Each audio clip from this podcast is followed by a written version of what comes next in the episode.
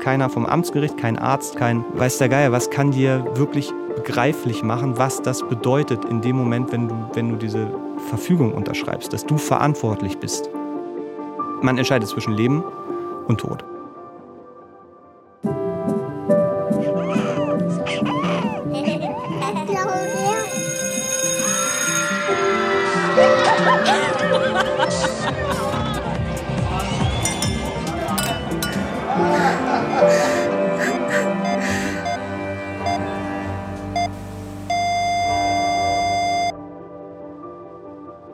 Jetzt geht's ans Sterben.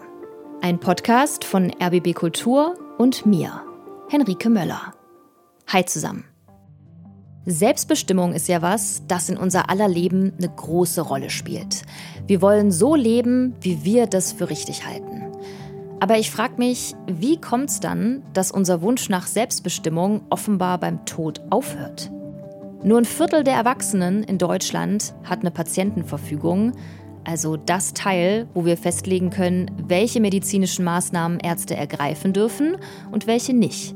Wenn wir zum Beispiel schwer krank sind und nicht mehr richtig ansprechbar oder im Koma liegen und nicht mehr bei Bewusstsein sind. Ich habe auch keine. Ich habe keine Patientenverfügung und ich kann nicht richtig sagen, warum. Weil eigentlich ist es mir total wichtig, in Würde zu sterben. Aber woher sollen die Ärzte wissen, wenn es soweit ist, was ich damit meine? Wenn ich das nicht mal schriftlich wo festhalte. Und trotzdem mache ich es nicht. Wahrscheinlich aus demselben Grund wie die meisten anderen Menschen auch. Verdrängung. Dass ich mal in so eine Situation kommen könnte, will ich mir einfach nicht vorstellen.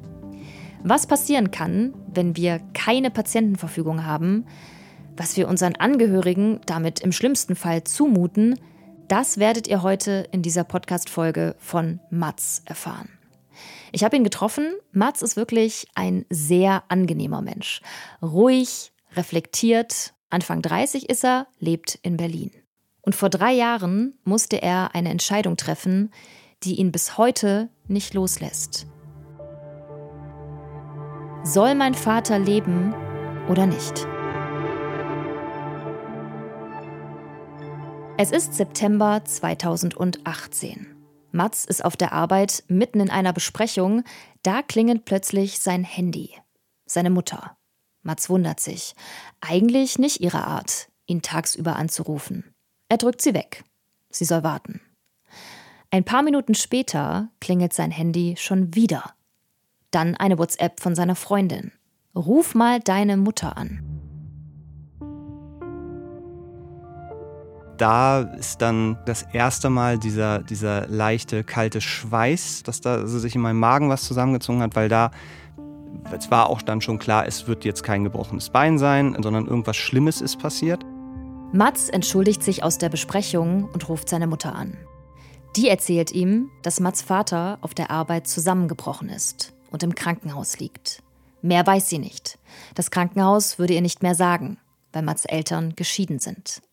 Mats ruft sofort im Krankenhaus an und erfährt, sein Vater hatte einen Hirnschlag. Eine Ader ist geplatzt und Blut ist ins Gehirn gelaufen.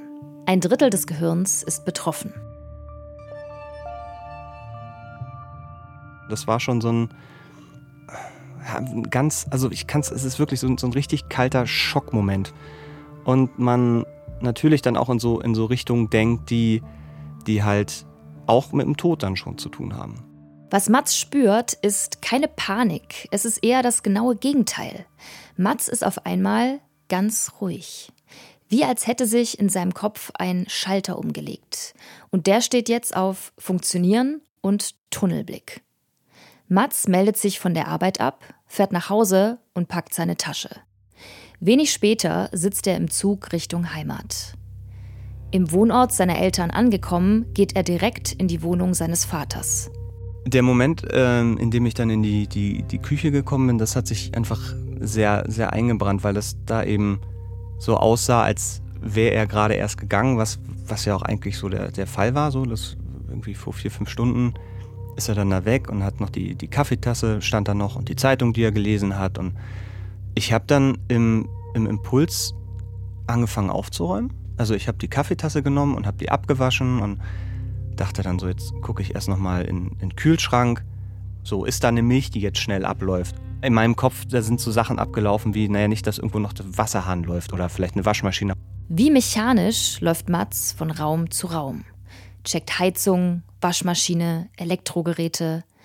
Warum er das alles macht, weiß er nicht. Er merkt nur, dass es ihm gut tut. Vielleicht, weil es was ist, das er kontrollieren kann. Im Gegensatz zur Situation mit seinem Vater. Als er sicher ist, alles überprüft zu haben, fährt er weiter zu seiner Mutter. Und schließlich am Tag darauf zusammen mit ihr und seinem jüngeren Bruder ins Krankenhaus.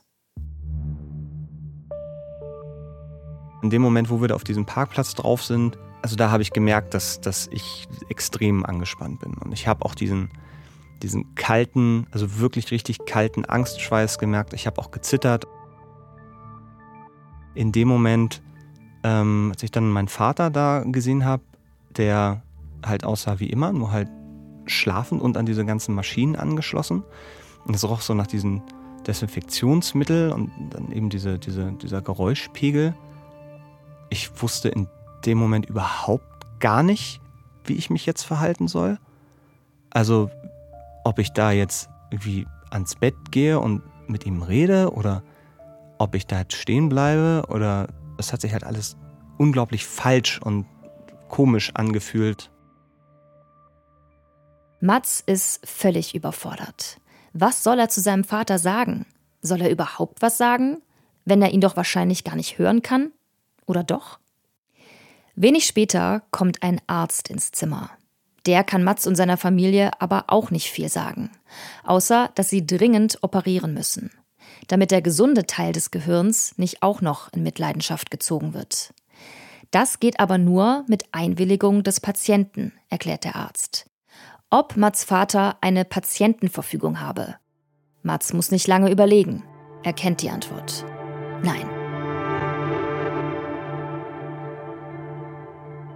Also es gibt mehr Patienten, die keine Patientenverfügung haben, als Patienten, die eine Patientenverfügung haben.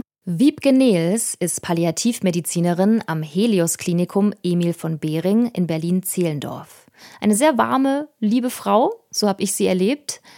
Als Palliativmedizinerin kümmert sie sich um Patienten, die unheilbar krank sind und bald sterben werden. Ein Großteil ihrer Arbeit besteht darin, die letzten Tage und Stunden für die Patienten so angenehm wie möglich zu machen. Das geht aber nur, wenn Wiebke Nils genau weiß, welche Wünsche ihre Patienten am Lebensende haben. Also es gibt zahlreiche Vordrücke, sage ich mal, die einen ganz gut durchführen, von ganz verschiedenen, von kirchlichen Trägern, von der Bundesärztekammer. Und umso konkreter und umso genauer die ist, umso klarer ist es. Also habe ich eine irreversible, also eine nicht umkehrbare Hirnschädigung, äh, die dazu führt, dass ich nicht mehr kommunizieren kann, dann möchte ich, dass folgende medizinische Maßnahmen nicht weitergeführt werden. Und dann sehr konkret. Ich möchte zum Beispiel keine Beatmung. Ich möchte zum Beispiel keine Wiederbelebung, aber auch weitere konkrete Dinge könnte man eingrenzen oder auch explizit sagen, das kann ich mir vorstellen. So eine Patientenverfügung auszufüllen, ist keine schöne Aufgabe. Wer will sich schon in solche Szenarien reindenken? Ich will mir nicht vorstellen, wie es ist, eine unheilbare Krebserkrankung zu haben. Das ist wahrscheinlich auch der Grund, warum so wenige Leute eine Patientenverfügung haben. So eine Patientenverfügung kann aber auch immer wieder angepasst werden. Also es ist jetzt nicht so, dass das in Stein gemeißelt wäre.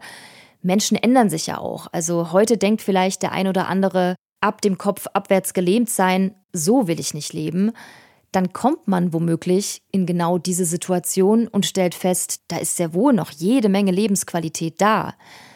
Manche Leute sehen die Patientenverfügung deshalb auch kritisch. Wie soll ich im gesunden Zustand sowas entscheiden und dann noch als Nichtmedizinerin?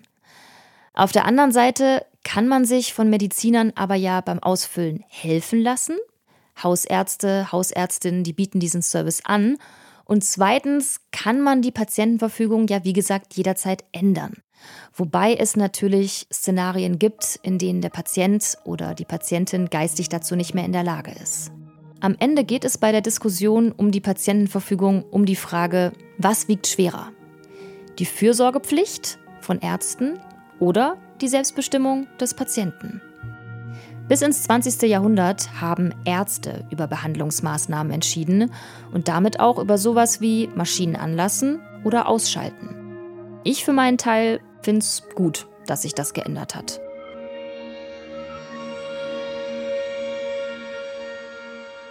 Mats und seine Familie müssen eine Entscheidung fällen. Und die lautet erstmal nicht OP ja oder nein, sondern wer soll das überhaupt entscheiden? Wenn es keine Patientenverfügung gibt und der Patient auch keinen Bevollmächtigten ernannt hat, der sich im Fall der Fälle um seine Angelegenheiten kümmert, muss vom Gericht ein sogenannter Betreuer ernannt werden. Also eine Person, die im Willen des Patienten handelt. Für Mats ist die Sache klar. Als ältester Sohn wird er den Betreuerjob übernehmen. Was das genau bedeutet, ahnt Mats in diesem Moment aber noch nicht. Im Nachgang ähm, ist es was, wo ich auch lange mit zu kämpfen hatte, mit dieser selbst auferlegten Verantwortung und zu akzeptieren, dass ich keine Schuld habe, sondern dass ich nur das getan habe, was, was ich konnte. Da kann man, glaube ich, menschlich dran zerbrechen. Das Krankenhaus stellt einen Eilantrag beim Amtsgericht, in dem es Mats als Betreuer vorschlägt. Einen Tag später bekommt Mats einen Anruf vom zuständigen Betreuungsrichter, der ihn über seine Pflichten als Betreuer aufklärt. Das war dann auch so der Zeitpunkt, wo wir familiär uns zusammengesetzt haben im Park vom, vom Krankenhaus und grundsätzlich darüber gesprochen haben, wie gehen wir denn da jetzt ran? Weil wir wussten eigentlich, dass mein Vater kein Pflegefall sein wollen würde. Das haben wir durch, durch, also hat jeder von uns unabhängig, aber sehr schnell festgestellt, weil wenn man mal über solche Themen geredet hat, waren das immer sehr schnell so, so Aussagen, das würde ich nicht wollen oder das würde ich nicht wollen. Das hat es jetzt nie explizit gesagt, aber ähm, es war auch nicht so, dass wir, dass wir nie über solche Themen geredet haben. Und dadurch, dass er einfach immer ein sehr aktiver Mensch war und ähm, immer gewerkelt hat und immer hierhin und da nochmal einen Spaziergang und so, war das so unvorstellbar, zu denken, dass er dann vielleicht an, im Rollstuhl sitzt oder, oder ans Bett gefesselt ist. Mats und seine Familie sind sich einig. Die eine OP wollen sie, aber nur die eine. Die OP verläuft ohne Komplikationen. Das Ergebnis ist trotzdem ernüchternd.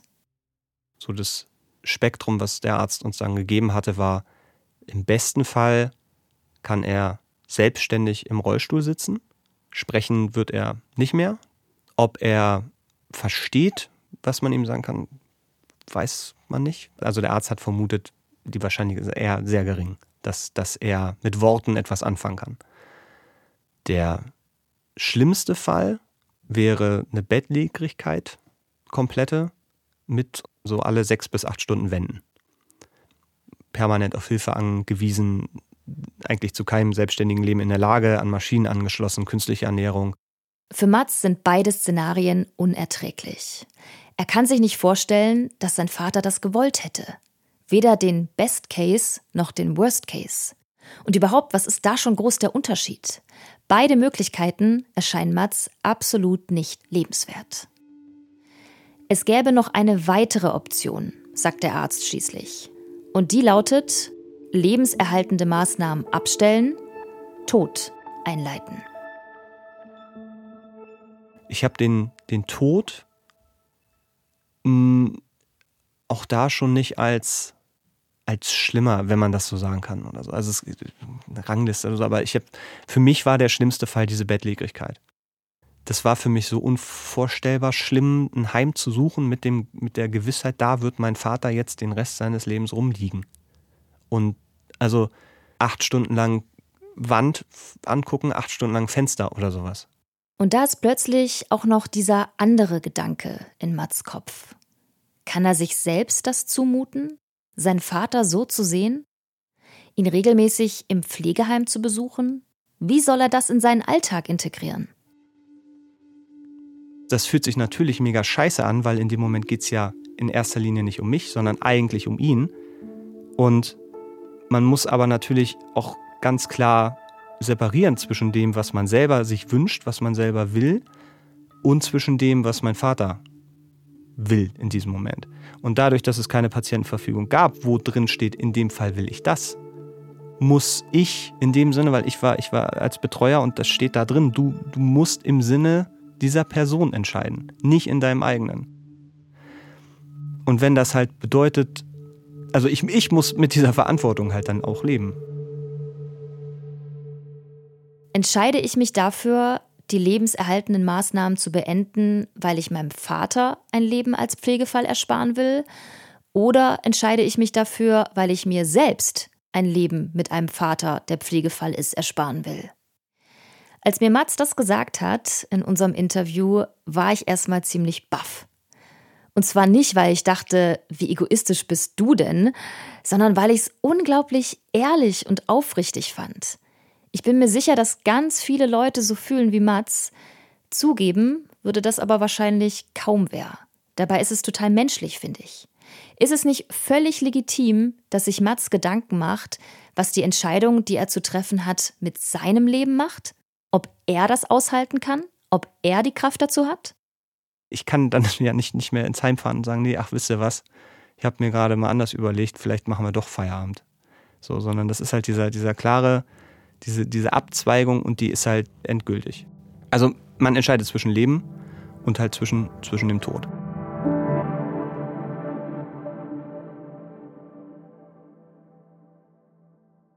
Ein Betreuer kann sich einfach auch beim Gericht melden und kann sagen, ähm, das wird mir hier zu heikel, das kann ich einfach nicht entscheiden.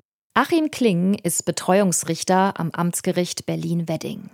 Er ist für Betreuer wie Mats verantwortlich, setzt sie ein und betreut sie. Und dann würde er eben insoweit dann auch als Betreuer entlassen werden. Also es gibt die Möglichkeit, ihn zu beraten und zu unterstützen, aber bei diesen schwierigen persönlichen und ethischen Fragen, das ist ja dann auch einfach eine Sache, wo äh, Rechtsrat nicht weiterhilft. Da gibt es dann immer noch die Möglichkeit, dann eben einen Betreuerwechsel durchzuführen. Der derzeitige Betreuer, also der, der sich überfordert fühlt oder aus anderen Gründen zurücktreten will, kann zum Beispiel jemanden vorschlagen, den er für geeigneter hält als sich selbst. Wenn sich niemand findet, übernimmt ein Betreuer vom Gericht, also jemand, der den Betreuerjob beruflich macht. Es besteht aber auch die Möglichkeit, mehrere Betreuer zu ernennen, die sich um jeweils andere Angelegenheiten kümmern. Der eine entscheidet in medizinischen Fragen, der andere in finanziellen.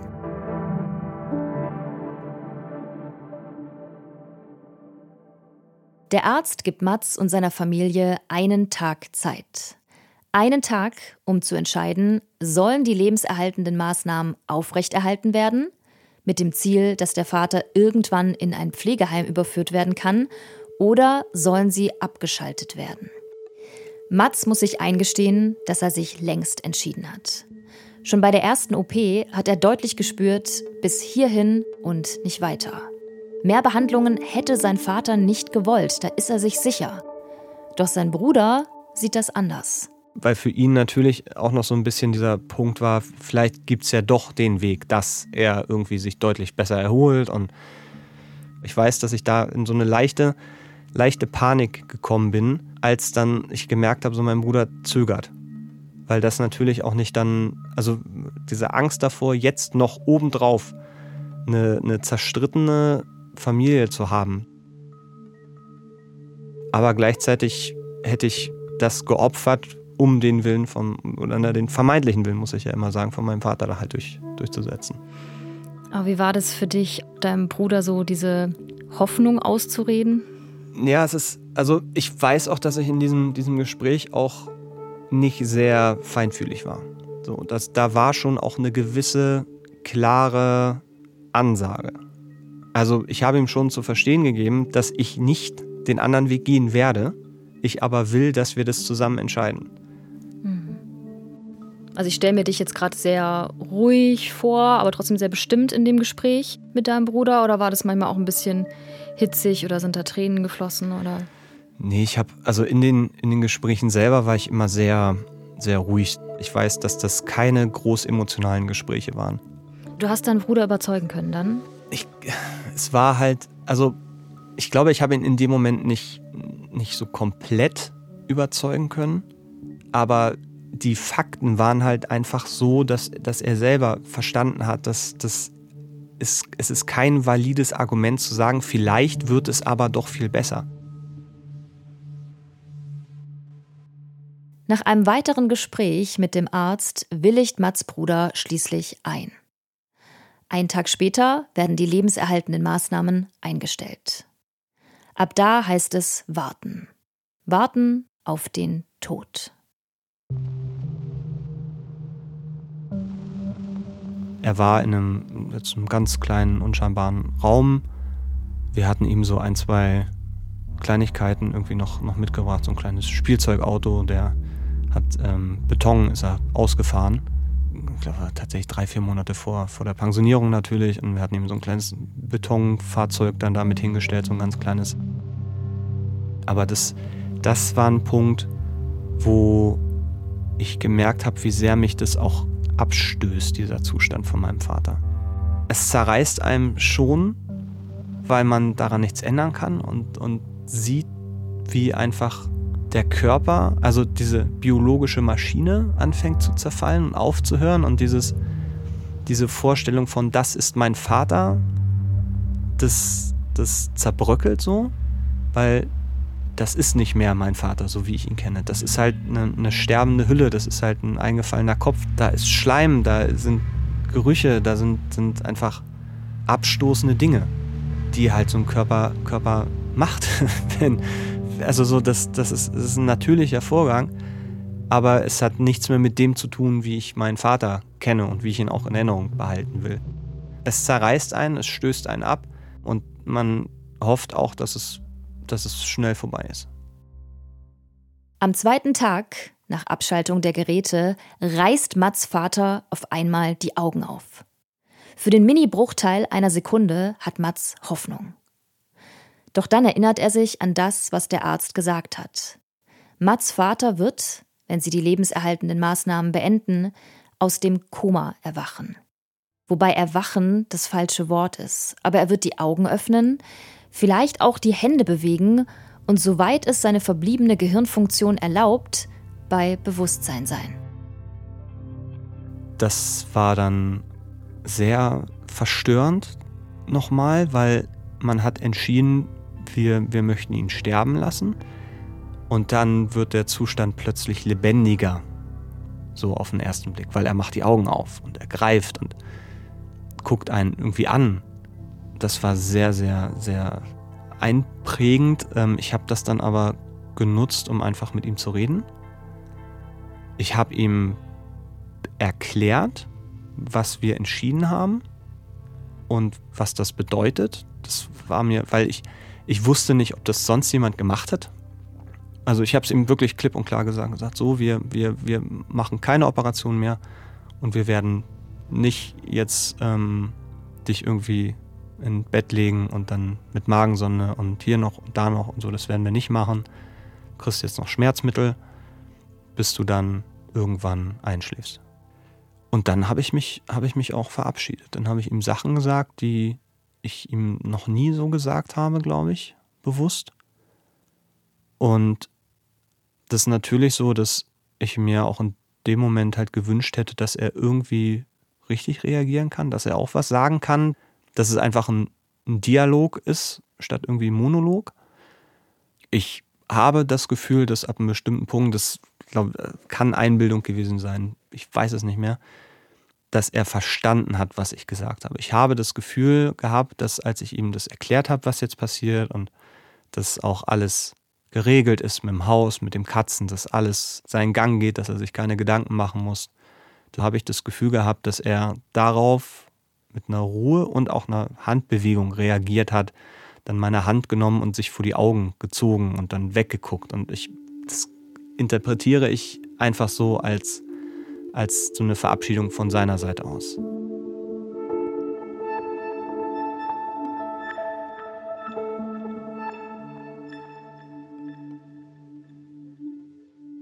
Wie viel an Botschaften kommt noch an? Ich glaube, dass sehr viel basal noch wahrgenommen wird. Wir haben ja auch Menschen, die mal als sterbend empfunden worden sind, sich wieder ein bisschen stabilisieren und dann doch sterben die schon uns auch mitteilen, dass sie sehr viel wahrgenommen haben, wenig an konkreten Worten, aber so an Stimmung. Wiebke Niels hält es für möglich, dass auch Patienten, die einen Hirnschlag hatten, Stimmungen noch wahrnehmen können. Sie arbeitet seit 20 Jahren in der Palliativmedizin. Das heißt, ich glaube sowieso, das ist so ein bisschen ähnlich die Kommunikation basal wie meinetwegen mit, mit sehr kleinen Kindern, wo man sagt, irgendwie, die nehmen schon wahr, wie wir drauf sind. Und wir können jetzt fünfmal sagen, mir geht's gut, aber ich bin total angespannt. Und wir sind alle zutiefst überzeugt, dass zum Beispiel ein Wunsch, der an mich herangetragen worden ist, wir steuern jetzt auf dem Sterbeprozess zu. Bitte machen Sie Frank Sinatra an, irgendwo ankommt. Ja, und ich habe dafür keine Beweis, so, aber ich nehme so einen Auftrag von Angehörigen sehr ernst. Würde das nicht machen, wenn ich es nur albern finden würde. Fünf Tage nachdem die Geräte abgeschaltet worden sind, ist Mats Vater tot und damit wesentlich früher, als die Ärzte erwartet hätten. Ich glaube ja tatsächlich ganz oft zu erleben, dass der Moment des Sterbens viel mit der Seele zu tun hat. Also, dass ich jetzt auch zulasse zu gehen. Das sage ich einfach auch deswegen, weil ich Menschen erlebt habe, die sehr viel Krankheit haben und trotzdem noch leben, was ich mir manchmal medizinisch nicht erklären kann. Und wo ich dann verstehe, dass noch irgendwas passieren musste, also was auf der Beziehungsebene läuft und dann losgelassen wird. Oder es gibt Menschen, die gar nicht so nachvollziehbar so viel Krankheit haben und trotzdem einfach die Augen schließen. Wo ich merke, dass einfach auch die Seele eine Rolle spielt in dem Moment.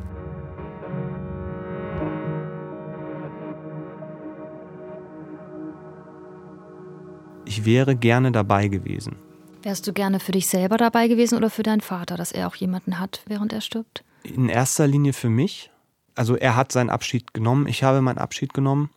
Und ich glaube, er hätte auch nicht gewollt, dass ich da bin. Also fühlt sich so, wenn, wenn ich das so sage, klingt das so nach ihm, als hätte er gesagt, nee, mach das mal nicht. Das ist doch, warum denn? Ich sterbe doch nur. Das schaffe ich auch ohne dich.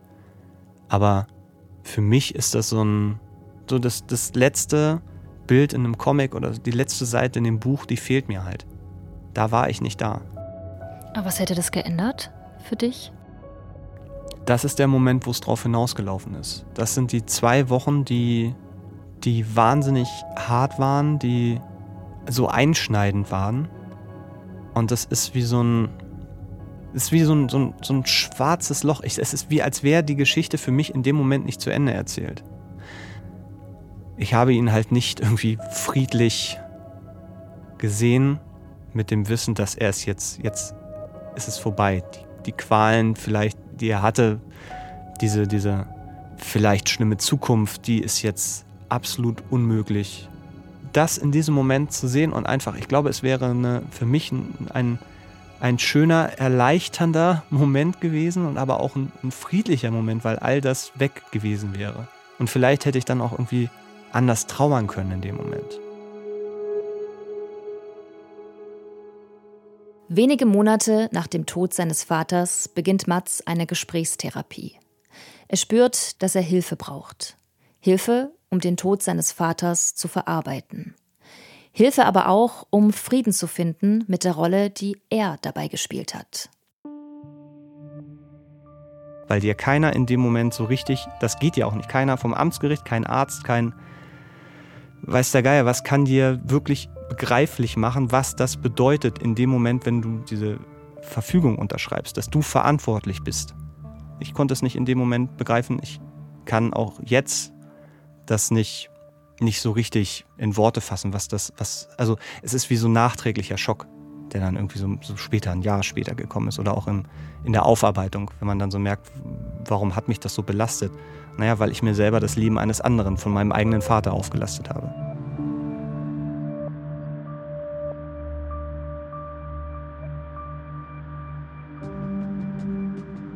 Niemand sollte das müssen, finde ich.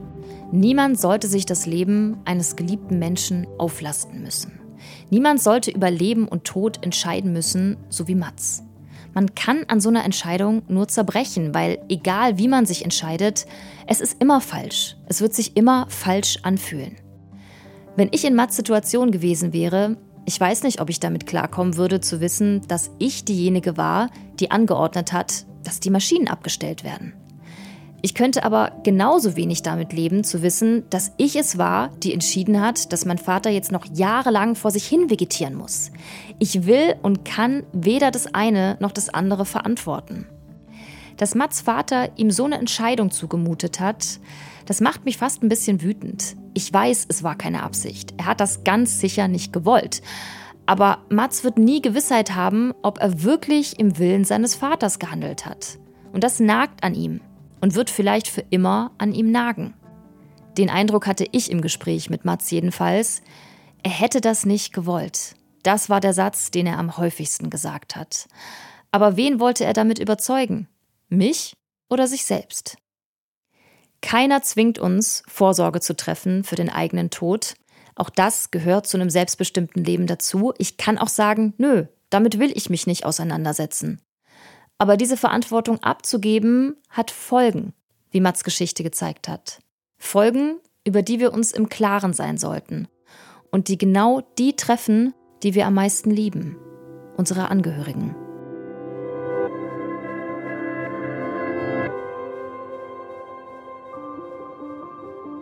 In der nächsten Folge begleiten wir Birgit zu dem Moment in ihrem Leben, der alles für sie geändert hat. Privat und beruflich. Die Beerdigung ihrer Mutter. Es wurde überhaupt nicht über sie gesprochen. Und da dachte ich, da kann ich vielleicht wirklich einen Unterschied machen. Ne? Also da kann ich wirklich an einem ganz wichtigen Punkt im Leben von Menschen helfen, dass es anders läuft, dass es vielleicht ein bisschen heilsam ist, was da passiert. Jetzt geht's ans Sterben ist ein Podcast von RBB Kultur und mir, Henrike Möller.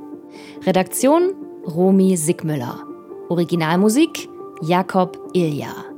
Mastering Bernd Bechtold.